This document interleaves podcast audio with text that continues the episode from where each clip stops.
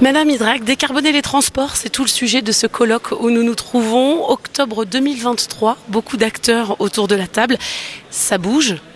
Enfin, diriez-vous? C'est vrai que le secteur des transports est l'un de ceux qui a mis et qui met euh, le plus de temps à se décarboner par rapport euh, à d'autres, en raison de son rôle tellement euh, important dans toute la société.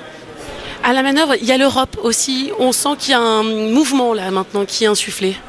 Oui, c'est clair qu'il y a une impulsion euh, européenne qui est relayée par tous. Un des enjeux pour nous les Français, c'est euh, que cette impulsion soit euh, mise en œuvre de manière loyale du point de vue de la concurrence entre les différents pays et que ça ne soit pas défavorable à notre compétitivité. Avec des gens qui sont de taille, qui sont coûteux, mais finalement ça nous coûterait très cher de ne rien faire aussi. Oui, tout à fait. Et puis ce sont des enjeux qui sont systémiques, c'est-à-dire ils partent des usages.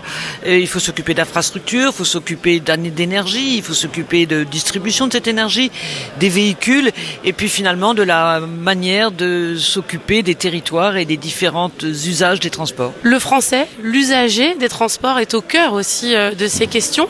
Est-ce qu'il va devoir s'adapter il va falloir qu'il accepte des choses en tout cas. Oui, les, les, les usagers, si on parle des, des voyageurs, euh, ce qu'ils demandent, c'est l'accessibilité à des modes de transport plus propres. Ils sont souvent prisonniers de la voiture.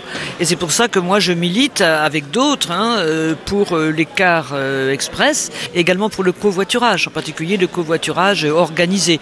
Par exemple, à Grenoble, c'est formidable. Il y a une partie du transport lourd, il y a des cars express ou des possibilités de cars express et du covoiturage. Les fameux pôles multimodaux qui vont mixer les différents types euh, de déplacements. Euh, bah, il y en a finalement que trop peu. Est-ce que euh, l'avenir ne passera-t-il pas par eux aussi? Oui, quand on parle de mobilité, on parle certes des transports et puis on parle des différentes gares, interconnexions, plateformes intermodales. Ça concerne aussi bien les voyageurs que les, que les marchandises puisqu'on peut aller du transport très lourd au vélo, par exemple, y compris le, vélo logistique, et puis et puis la marche. Donc il faut bien avoir des visions d'ensemble de toute la chaîne. Alors, je vais terminer par cela, mais si vous aviez une baguette magique, justement, s'il y avait un souhait à émettre, ce serait lequel de votre côté?